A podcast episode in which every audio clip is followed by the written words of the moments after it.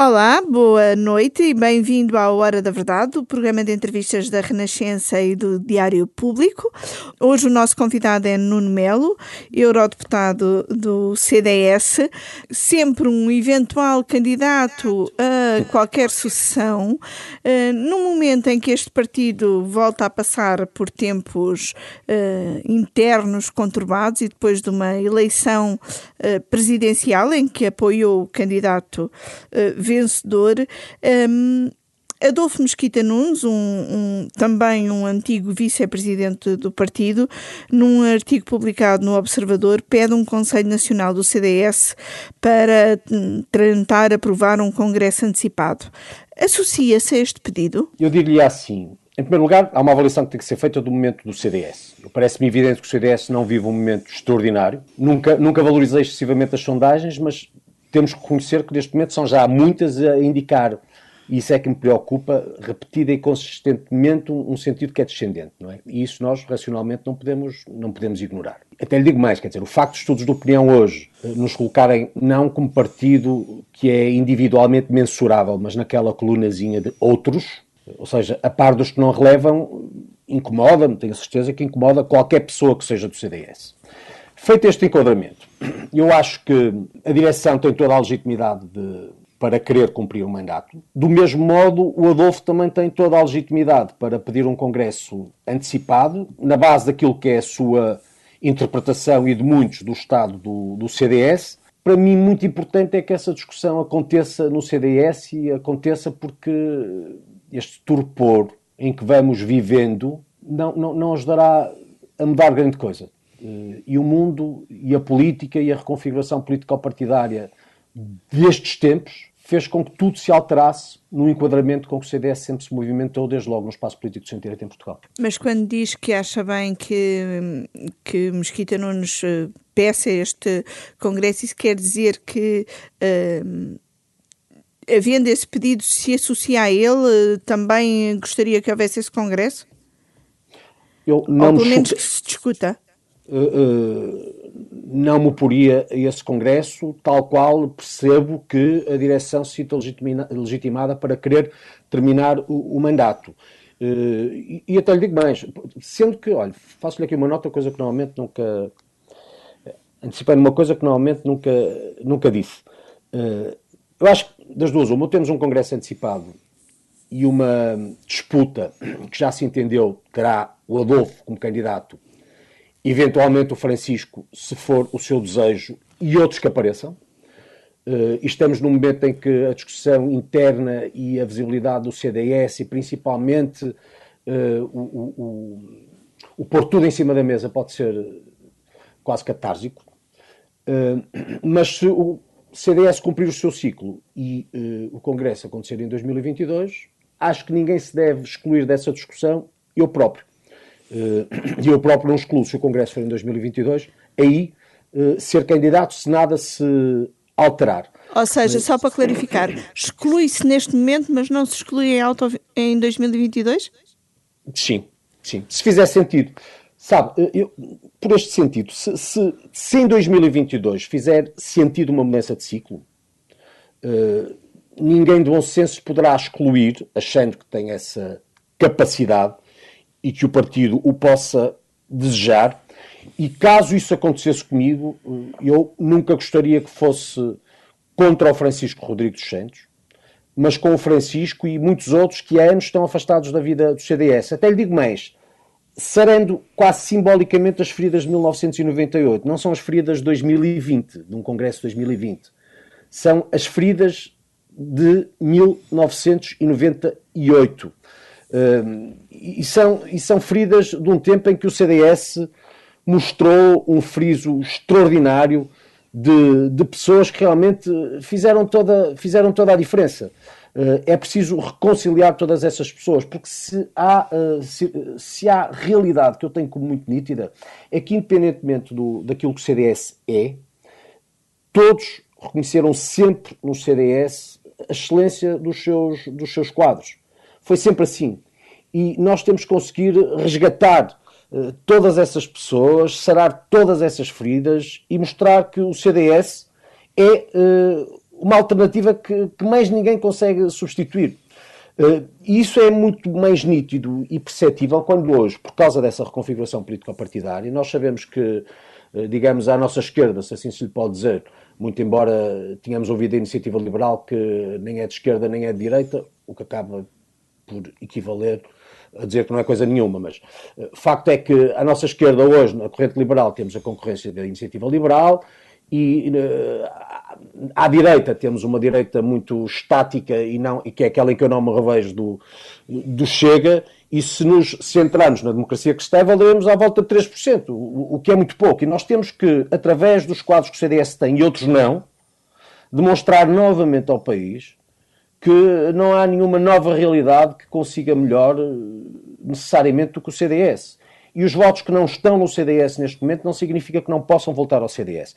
Isso para 2022 não invalida, uh, insisto, que uh, aconteça eventualmente um congresso antecipado, que o Adolfo tem legitimidade para pedir, e se acontecer, desejo que realmente, se for votado dos congressistas e dos militantes, e se alguns dirigentes e militantes tiverem esse impulso, que a liderança seja discutida. Não, acho, acho que o, o, a atual situação é que, mantendo-se, chega quase a ser corrosiva e, e, arrasta o CDS para um fundo do qual o CDS tem que ser tirado muito rapidamente. Falou, falou em sondagens, mas uh, Adolfo Mesquita Nunes uh, argumenta, os seus argumentos são um, no sentido de que o CDS não tem, não tem um projeto, não se antecipa, não passa a mensagem. Um, concorda com essa, com essa análise? Não, eu acho, não necessariamente, eu, eu acho que está a acontecer um pouco aquilo que antecipei no Congresso e que, avaliado com pragmatismo, tem que ver com isto.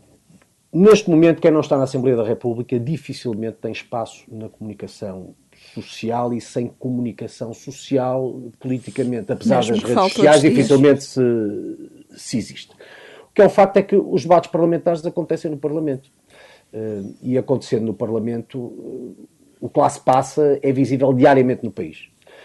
Uh, e essa é uma circunstância dificilmente ultrapassável com a qual o Francisco se tem vindo a, a, confrontar, não por sua culpa. Vamos cá ver, eu acho que o Francisco é bem intencionado, acho que o Francisco uh, tem boas ideias, acho que o Francisco representa uma, um CDS, um CDS relevante que pensa como o Francisco pensa, uh, não tem conseguido vencer a batalha da comunicação. E com isso, criando uma não por sua eh, culpa, uma, uh, criando uma ideia de inexistência do CDS que não corresponde à realidade. Mas ainda quando temos um grupo parlamentar que é, ainda hoje, seguramente, para mim, e, e digo sem conflito de interesses, tribunos de primeira categoria, políticos de altíssimo nível. Mas o senhor, o senhor uh, no Congresso, precisamente, disse que apoiaria João Almeida também por ser deputado e, ver aí, de facto, uma, uma vantagem. Mas agora, quando foi colocada a questão de Cecília Meirelles poder sair, poder renunciar ao cargo para dar lugar ao Francisco, que foi o eleito número 2 pelo, pelo Porto, essa, essa proposta foi muito, foi muito criticada nomeadamente por si. Portanto, há aqui um. Ser, não, por uma razão, Sofia.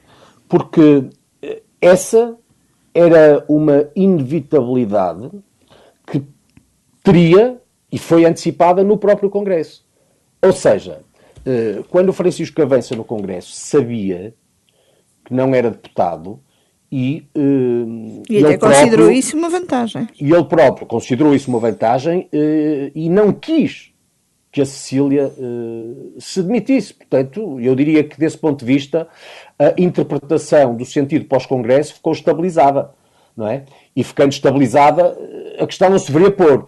Pôr-se naquele Conselho Nacional, um Conselho Nacional onde, para além do mais, eu próprio fui sujeito a uma tentativa de censura pelo Presidente do Conselho Nacional, que me quis inibir na minha expressão através da voz e através da imagem, como é suposto. Uh, enfim, depois disso, um ato de, quase medieval de se querer pedir àquela que é seguramente uma das melhores deputadas da Assembleia da República e como tal reconhecida não é pelo CDS, é pelo país, que uh, apiasse, saísse e, desse lugar a, a outro presidente que seja, eu considerei realmente muito desajustado injusto para a Sicília e mau para o CDS. Há pouco, quando falava uh, uh, no, no, no Sarar as Feridas de 1998 e do regresso de quadros, falava exatamente de quem? De Manuel Monteiro, por exemplo? Olha, falar, vamos cá ver. O, o CDS, eu filiei no CDS quando o partido teve 4%, curiosamente, tendo como protagonista um dos nossos melhores, que é o professor Adriano Moreira, e é uma das minhas referências no CDS uma pessoa extraordinária, um pensador inigualável, uma pessoa de quem o CDS realmente gosta, que significa muito da probidade que eu acho que a política deve significar. Mas facto é que muitas vezes as urnas são implacáveis e tivemos 4%. Foi nesse momento que eu me filiei, porque considerava muito injusto que um partido como o CDS, que hum, escrevia tudo aquilo em que eu acreditava, só tivesse 4%. E depois surgiu um friso que me fez ainda sentir mais orgulhoso dessa minha, dessa minha opção. E esse friso tinha Manuel Monteiro, Paulo Portas, Ferraz da Costa, António Lobo Xavier, o professor Rosado Fernandes, o Luís Nobre Guedes, a Maria José Nogueira Pinto, o professor Narana Coicerol, os irmãos Queirol, o Luís e o Manuel Queirol, Manuel Amora Guedes, o Girão Pereira. Ou seja, isto para dizer o quê? O Manuel Monteiro não era propriamente a pessoa mais conhecida ao tempo. Tinha sido líder da JC, mas teve uh, inteligência, eu diria, de ter atrás de si pessoas que em áreas referenciais do país, na economia, nas finanças, na agricultura, na comunicação social, eh, eh, em todas as áreas, eram reconhecidas por Portugal. E esse friso basicamente significava que o CDS contava, e contava pela excelência, contava pela capacidade desses quadros, que eram pessoas reconhecidas na vida muito antes da política. Eh, e esse quadro fez permitiu que o CDS rapidamente superasse os 4% e atingisse, estou-lhe a dizer de memória, perto dos 12%, e nisso eh, garantisse na Assembleia da República talvez o melhor grupo parlamentar que eu diria com que já contamos. Uh, a par de outros, naturalmente. E, portanto, é evidente que depois, 1998, por razões que são já históricas, significou uma fratura. E essa fratura ainda hoje, em certa medida, persiste. Por isso é que eu que lhe digo. E acha que Francisco ciclo, Rodrigues Santos não está a conseguir vencer essa fratura, portanto? Não, eu acho que o Francisco, por muito bem intencionado que seja, eh, não tem atrás de si estes referenciais que lhe permitiam superar as suas próprias circunstâncias de pessoa menos conhecida eh, e que não está na Assembleia da República. Entende? Eh, ou seja, se de repente olhássemos para a direção e atrás tivéssemos, lá está, um friso, com pessoas que setorialmente nas diferentes áreas o país reconhecesse uh, e, e, gerassem essa confiança que, por seu lado, permitiria ultrapassar uh, enfim, os aspectos mais negativos da, da, ausência na vida parlamentar, seria uma coisa. Só que isso não sucede, e volto a insistir, não é culpa de Francisco. Uh, é culpa do momento, é culpa, olha, da conjugação de estrelas que levou a que as coisas em, em 2020 sucedessem como, como sucederam, mas são essas feridas que têm que ser saradas. E digo-lhe mais, e depois desta reconfiguração política partidária que referi, se o CDS eh, não tiver a capacidade de sarar essas feridas e eh, trazer muitos mais, dificilmente terá condições de ultrapassar as, as, as razões competitivas novas que nos tornam a vida muito mais difícil. Sim, e, portanto, e as, as presidenciais adensaram-nas. E, é? portanto, dificilmente terá a capacidade de sobreviver. Uh, note... Um, Como partido parlamentar, CDS, pelo menos. Eu aqui gostava de dizer uma, uma coisa que eu acho muito importante, até por justiça para o CDS. O CDS é um partido que, que ajudou a fundar a democracia em Portugal. O CDS não nasceu em 2019, não é? O CDS nasce a combater, quando era realmente muito difícil. Uh, o CDS não, não nasceu assente em pré-anúncios de sondagens, não é? E, e, e, sempre tivemos grupos parlamentares extraordinários, temos uma delegação no Parlamento Europeu desde sempre, presidimos a câmaras municipais, temos uma rede autárquica nacional, temos uma estrutura partidária nacional. E é por isso que, do ponto de vista comparativo, eu acho, e temos que o assumir, o CDS não tem que temer comparações nem com chegas, nem com iniciativas liberais. O CDS tem que saber ocupar o seu espaço, valer pela excelência dos seus quadros, pela racionalidade com que defende as suas ideias, eh, eh, mas também tem e este é o outro lado, que saber ler a evolução dos tempos. E esta evolução dos tempos, o que é que nos diz? Que houve essa reconfiguração político-partidária que não começou em Portugal, que está a mudar a Europa e que agora também se lê na Assembleia da República. Se pensarmos bem, na Europa houve partidos inevitáveis no poder de, há muitas décadas que praticamente desapareceram. Ou pelo menos foram reduzidos à, à inexpressão. Se pensarmos no Partido Socialista Francês de François Mitterrand, o grande François Mitterrand, teve 6,4% de umas presidenciais com Hamon a, a, candidato. E o Partido Republicano do Sarkozy, neste momento, está uh, num estertor. A Força Itália do Berlusconi, enfim, desapareceu igualmente, praticamente, e o PASOK na Grécia, o grande partido uh, uh, socialista helénico, já lá não está. Quer dizer, em contrapartida, houve novos partidos que ascenderam. O Podemos em Espanha, o Cinco Estrelas em Itália, a AFD na Alemanha, o Siriza na Grécia uh, e agora em Portugal também a Iniciativa Liberal e o, o, e, e o, Chega, tal qual, devemos também reconhecer à extrema-esquerda, tinha acontecido a seu tempo com o Bloco, com o bloco de Esquerda. Ora bem, isto, o que é que isto significa? Que esta, que esta reconfiguração, que também é parlamentar, já não é só política partidária, é parlamentar, levou a Iniciativa Liberal e o Chega ao Parlamento, que por seu lado usaram as eleições presidenciais como uma espécie de barrigas de aluguer para uh, darem eh, expressão aos próprios partidos. Em causa não estiveram as candidaturas do Maia e do Ventura. Estiveram disputas uh, do Chega e da Iniciativa Liberal numa. Uh, e essa foi a minha opinião no Conselho Nacional, num combate onde o CDS não se percebeu, até porque por muito simpático que seja, nunca vimos o professor Marcelo Rebelo de Sousa ligar propriamente a sua candidatura ao CDS, não é? E, Mas acha e, mesmo que teria sido eh, a melhor estratégia para o CDS apoiar outro candidato que não Marcelo Rebelo de Sousa? Eu acho, o que eu achava, e repito-lhe aqui, sem nenhum problema, é que eh, eu acho que era indiscutível que o professor Marcelo Rebelo de Sousa venceria.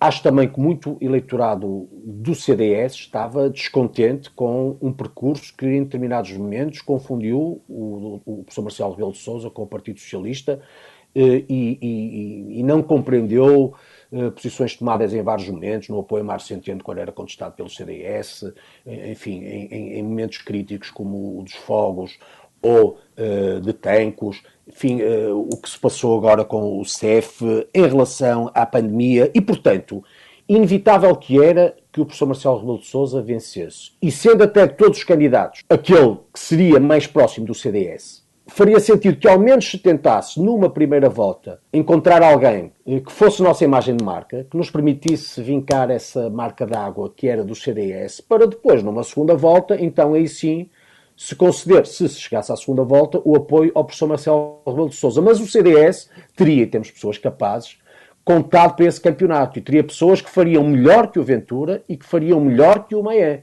Uh, independentemente de resultados. Mas também uh, havia, havia o receio de, do candidato do CDS poder ficar uh, atrás do candidato do Chega e isso ter uma oh, leitura. Oh, Sofia, mas quem, está, quem tem receio não está na política. Quem tem receio não está na política.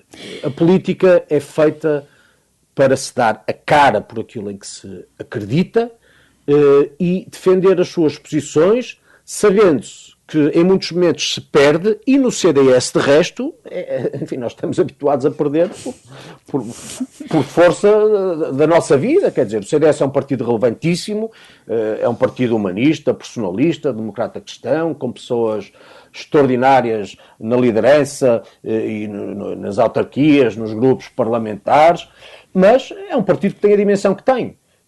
E, e, deve ir a votos e deve fazer valer a sua imagem de marca. Eu, eu e por isso voltar... eu não me chocaria nesse Sim. momento que o CDS, e defendi-o, uh, que o CDS, precisamente porque tem que concorrer agora à esquerda com a iniciativa liberal, porque para mim está à esquerda do CDS e à direita com, com, com, com o Chega, que o CDS mostrasse que é melhor, porque o CDS realmente é melhor. E o CDS é o que nenhum destes partidos representa.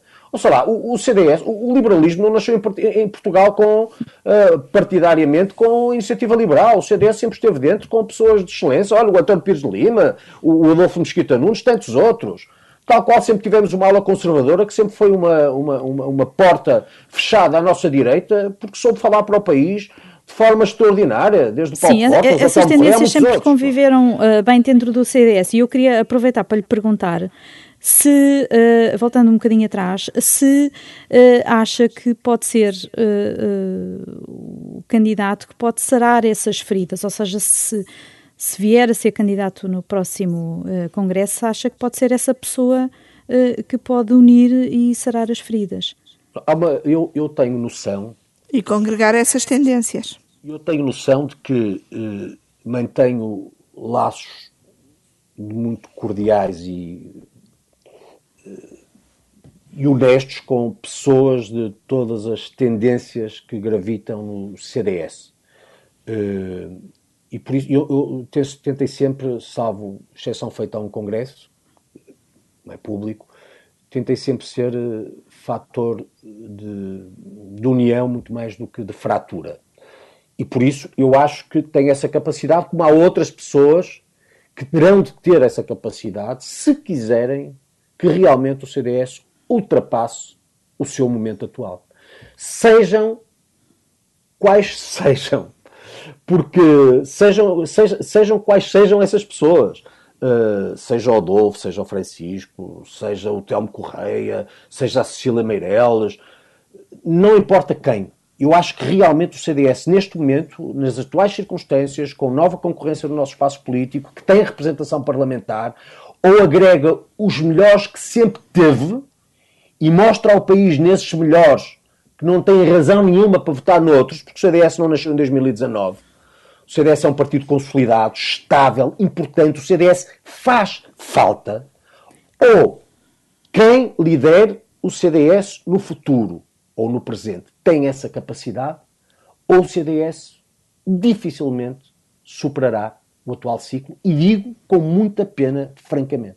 E qual é a melhor estratégia para, uh, uh, para combater essa, essa concorrência uh, do Chega e, e, também da, da iniciativa liberal? É hostilizar é juntar, ou ignorar? Não, não, é juntar as melhores pessoas, apresentar as melhores ideias e, através delas, pela diferença, mostrar ao eleitorado que tem muito mais razões para confiar em nós do que apostarem, às vezes até temerariamente, noutros que na realidade o país nem sabe quem são. Exceção feita aos principais eh, protagonistas. E, eh, até lhe digo mais, nunca foi tão fácil, supostamente, fazer oposição como agora. E é aí que o CDS deve centrar. Não é eh, hostilizar o Chega ou a Iniciativa Liberal. Eu nem dava muito para esse campeonato. É fazer oposição melhor que os outros que é o que falta neste país. Note bem, a serem verdadeiros os resultados das sondagens, o que é que mostram? Mostram, mostram no PS que as urnas podem ser muito injustas e, e, que realmente alguma coisa está a falhar fortemente nas oposições. Portugal, Portugal tem neste momento um dos governos mais incompetentes da nossa democracia. E mesmo assim o PS, a acreditar nas sondagens, vai à frente dessas sondagens. Nós temos um governo que é feito de, de parentes, eh, realmente é uma família, que mostra, mostrou falta de talento quando era mais preciso, nos incêndios, em tanques, em relação a tanques, no CEF, o dossiê vergonhoso do Procurador Europeu, a atual gestão das pandemias. Este governo é uma tragédia em três atos que, no entanto, está à frente das sondagens. Mas como é que. E isso deve. E, e o CDS tem tudo para ser o bom contraste, porque o CDS tem os quadros, tem as ideias, tem que ter a capacidade de as mostrar, e é isso que não está a passar.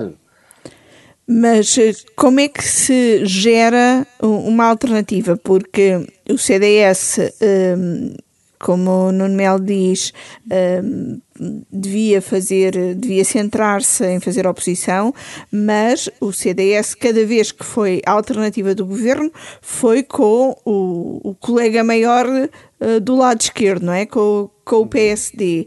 Ehm, até que ponto é que a própria situação do PSD eh, também não está a ajudar eh, o CDS e como é que os dois partidos devem tentar ultrapassar esta situação? Ou cada, ou cada um deve cuidar da sua vida? Bom, uh, ver, curiosamente, exceção feita aos tempos do cavaquismo, o CDS cresceu quando o PSD cresceu. E esse é um facto que, muito fácil de, de analisar.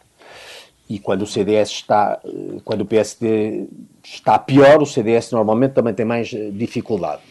Sendo que, nos tempos que vivemos, a política lê-se realmente por espaços que mais reforçam a necessidade estratégica, pensando em governos futuros, dessa aliança que não é de hoje, é antiga, entre o CDS e o PSD.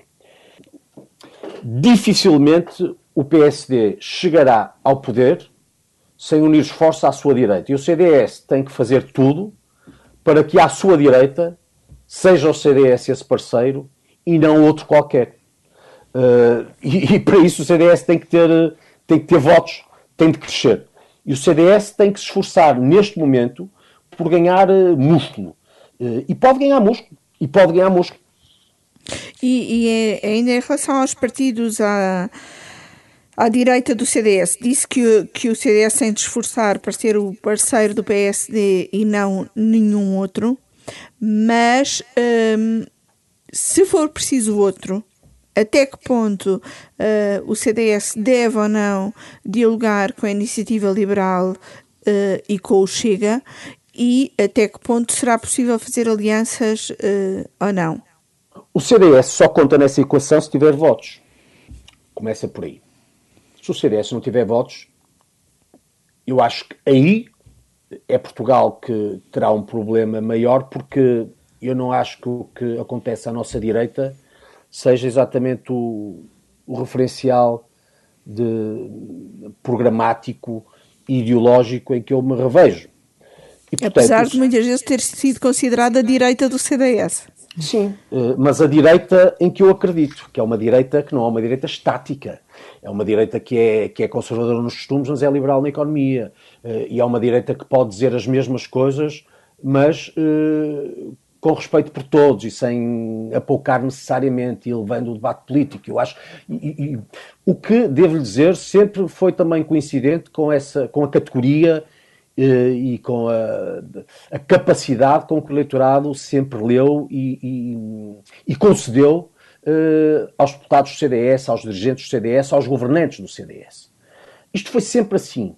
E eu volto a insistir: as melhores pessoas e as melhores ideias. É isto que o CDS tem que conseguir mostrar. O que significa que o CDS tem que ter votos uh, e, tendo votos, não tornar necessária uh, essa, esse somatório, digamos, à nossa direita ou até com a iniciativa liberal, porque o CDS é capaz de ter em si muitos dos que hoje são chamados a optar por esses partidos. Sendo que eu também acho que uma coisa são eleições presidenciais e outras são eleições legislativas.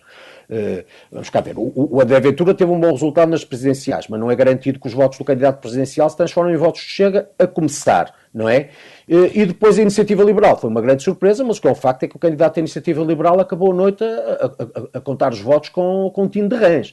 E, portanto, isto para lhe dizer que uh, as, as, análises são feitas como se queiram, mas nada é necessariamente transponível do quadro presidencial para uma realidade, para uma realidade parlamentar. O que me leva um bocadinho a outra pergunta. Até que ponto Francisco Rodrigues Santos está a ser julgado por sondagens e não por resultados? Uh, Pois, uh, o problema, uh, e eu nunca valorizei particularmente as sondagens, é a consistência e uma tendência, e é a percepção que se cria. Porque uma coisa era nós termos más sondagens, como sucedeu já muitas vezes no passado, mas termos noutros casos umas melhores, mas independentemente de ambas, o CDS, na percepção pública, contar para o campeonato. Quando de repente, consistentemente, o CDS não descola dos 2%, e em alguns casos eh, como já sucede agora, aparece na coluna de outros. Quando órgãos de comunicação social já fazem debates para comentar eleições presidenciais e estão lá os partidos todos, mas não está o CDS. Esta inexpressão, esta percepção, porque na política muito o que parece é, ou acaba por se transformar uh, nisso, uh, faz com que tenha que haver um golpe de asa. E temos que ser capazes de alterar este nosso momento, e esse nosso momento só se altera, volta a insistir, sarando as feridas de 98, juntando os nossos melhores e apresentando ao país as melhores ideias. E, principalmente, tornando possível que, pensando estrategicamente à sua direita, o PSD olhe para o CDS e não olhe para os outros. E até que ponto esse golpe de asa é preciso que aconteça antes das eleições autárquicas, que são tradicionalmente uma eleição difícil uh, para o CDS? Mas onde, lhe devo dizer, o CDS tem uma representação que eu considero à nossa escala, sublinho, à nossa escala, uh, relevante, sendo que, uh, por outro lado, alguns desses partidos que foram mais nítidos nas eleições presidenciais não só não têm rede nacional partidária, coisa que o CDS tem para sua vantagem, não tem sequer autarcas eleitos, coisa que o CDS tem uh, em, muito maior, em muito maior número. Não significa e, e que isso, não vamos. Uh, e, portanto. E, e por isso o CDS autarcas... deve integrar coligações que incluam o Chega ou a Iniciativa Liberal, ou não. deve traçar uma linha vermelha aí? Necessariamente tem que traçar uma linha vermelha. Exatamente pelo que lhe disse. O aliado estratégico do CDS é o PSD. Uh, e o PSD está coligado com o CDS em algumas das mais importantes autarquias de Portugal. Não fosse o CDS. E eh, muitas autarquias que eram governadas há anos pelo Partido Socialista não tinham mudado de mão.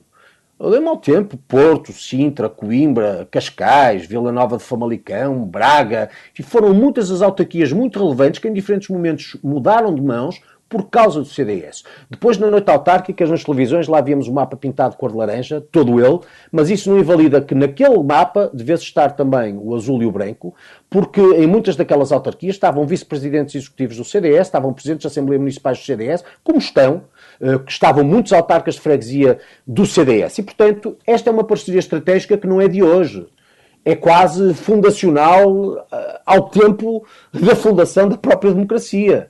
Uh, e de forma muito nítida desde, desde a Aliança Democrática. E, portanto, o CDS deve nisso ser eh, muito claro. O aliado estratégico onde tenha que acontecer deve ser o PSD, sendo que o CDS tem que ter a capacidade de candidatar-se sozinho uh, e candidatar-se, candidatando-se sozinho fazer alguma diferença e não abrir espaço para outros que querem ocupar o nosso espaço. Note bem. E temos que ter uma noção óbvia também de, de defesa de tudo isso. Eh, é um, não me parece muito lúcido, queremos abrir espaço para quem, para começarmos, hostiliza no discurso político. Não respeita os nossos dirigentes, muitas vezes apoucando-os. E a política não deve, enfim, não se deve estar na política como se bebam os bagaços numa qualquer tasca de Portugal. E depois quer substituir ao CDS enquanto realidades partidárias. E por isso o CDS tem que ter aqui um exercício que é de legítima defesa é de legítima defesa e, e, e, é de legítima defesa com vantagem para Portugal, por aquilo que fomos, por aquilo que somos e pelo futuro que temos de ter. E o futuro que temos de ter não é só pelo CDS, é por causa de Portugal. O CDS faz falta a Portugal. Eu se tivesse que ter uma, se eu tivesse que escolher uma frase que simbolizasse o CDS em relação ao futuro, tendo em conta o momento, é o CDS faz falta a Portugal. Faz realmente falta a Portugal. Estamos, estamos quase a terminar, mas não podia terminar esta entrevista sem falar de um, de um assunto em que tem tido bastante uh, intervenção, uh, que é a questão do, do, da nomeação do magistrado José Guerra para a Procuradoria Europeia. A Ministra da Justiça pediu ao Parlamento Europeu para não eternizar esta polémica. Uh, vai continuar a insistir neste assunto? Vou por uma razão, Eunice. Vamos cá ver. A Procuradoria Europeia nasce agora e cria um novo paradigma de justiça uh, que é transfronteiriço e que um, é suposto seja de credibilidade à prova de bala por um lado e por outro capaz de combater sem resta de suspeita a criminalidade e, particularmente, a corrupção. Significa que cada procurador europeu não pode ter mácula. E, justo ou injustamente, o procurador nomeado tem-na. Isso é que é grave. E tem-na porque, eh, para começar, Portugal é um dos poucos casos em que eh, não foi seguida a opinião de um conjunto de peritos europeus que davam outra pessoa como a melhor preparada para o lugar. Tenho porque escolhido na base de informações que não são verdadeiras uh, e isso não é aceitável e principalmente é perceptível para nosso enxovalho na União Europeia, Europeia inteira. Uh, e tenho uh, também porque, infelizmente, há muitas leituras que podem ser feitas em relação a um passado mais ou menos longínquo e as pessoas não podem interpretar, justa ou injustamente, volto a referir, um procurador europeu como um comissário partidário, mas antes sim como um magistrado acima de toda a suspeita. E por isso, quando a suspeita está levantada, quando sabemos que as informações são falsas e quando percebemos, para além do mais, que mais uma vez a única coisa ou o melhor que o governo conseguiu foi demitir um diretor-geral em vez de assumir politicamente, como no passado o PS já teve capacidade de fazer, as suas responsabilidades, porque quando em causa está a dignidade do Estado, não é um diretor-geral que se deve demitir, seja na administração interna, seja na justiça, seja noutra área da tutela qualquer. É mesmo o ministro que deve assumir essas responsabilidades. Eu, francamente, acho que não só este uh, procurador europeu se deveria manter no lugar, como acho que a própria ministra devia sair, tal qual, a par, devo dizer, acha... do próprio ministro da Administração Interna acha que, eh, portanto, a solução é, entre aspas, limpar a zeros. Sai o procurador, sai a ministra e inicia-se novo processo. Acho pelo que está em causa. Está em causa a nível europeu o combate à criminalidade e à corrupção em particular. E veja o que é, quando isto acontece neste novo paradigma, esse paradigma já nasceu sob suspeita. Uhum. Mata um propósito europeu onde, por tratar de uma área pura de soberania, eh, que neste momento se aceita partilhar este nível, uh, mais relevante uh, a credibilidade se torna. E depois é aquela velha máxima: a mulher de César não basta ser séria, é preciso também que o, que o pareça, e para o bem ou para o mal, o que está a acontecer está a minar a credibilidade da Procuradoria Europeia. E por isso, eu acho muito importante que a Provedora de Justiça Europeia se pronuncie. Fiz uma queixa à Provedoria de Justiça Uh, entendo a provedora que eu devo esperar que se pronuncie primeiro a Comissão e o Conselho, sendo que muito tempo antes eu já tinha interpelado a Comissão e o Conselho. Na verdade, interpelei a Comissão e o Conselho no exato dia em que se soube das informações falsas e, por isso, terminado o prazo, digamos, regimental para essas respostas, farei nova queixa, uh, nova queixa à, à Provedoria. Uh, só mesmo para terminar, o Parlamento aprova esta semana, ao que tudo indica, a lei que irá legalizar a eutanásia. O que é que espera uh, de um Presidente da República que o CDS ajudou a eleger? Espero que o Presidente do CDS seja o rosto contra essa lei. Uh, não apenas pelo que esteja em causa, porque eu considero legítimo que pessoas defendam a eutanásia, estão no seu direito e que o Parlamento o discuta, mal seria. O que não aceito é que, em cima eh, de sucessivos terremotos políticos, e refiro-me ao Covid, refiro-me ao Procurador e refiro-me ao CEF. E em plenas eleições presidenciais, se aprove desta forma uma lei que é tão essencial, tão determinante eh, para um país inteiro, sem que a discussão seja perceptível e sem que realmente as pessoas possam ter sido chamadas a participar do processo. Eu considero que esse processo foi uma vergonha e, e os valores que estão em causa, mas ainda sendo eu, como é óbvio, membro e deputado europeu de um partido que é humanista, que é personalista, que é também democrata cristão, ainda que não só, não estarmos na linha da frente da luta contra o que aqui está em causa e não pedir do Presidente da República essa oposição muito clara, eh, seria estranho. E por isso eu espero que o Presidente da República seja, nessa medida, esse rosto, e esse rosto muito claro. Muito obrigada, Dr. Nuno Melo. Eu é que agradeço a ambas. Obrigada. Sofia, Eunice. O Hora da Verdade volta na próxima semana com outro convidado.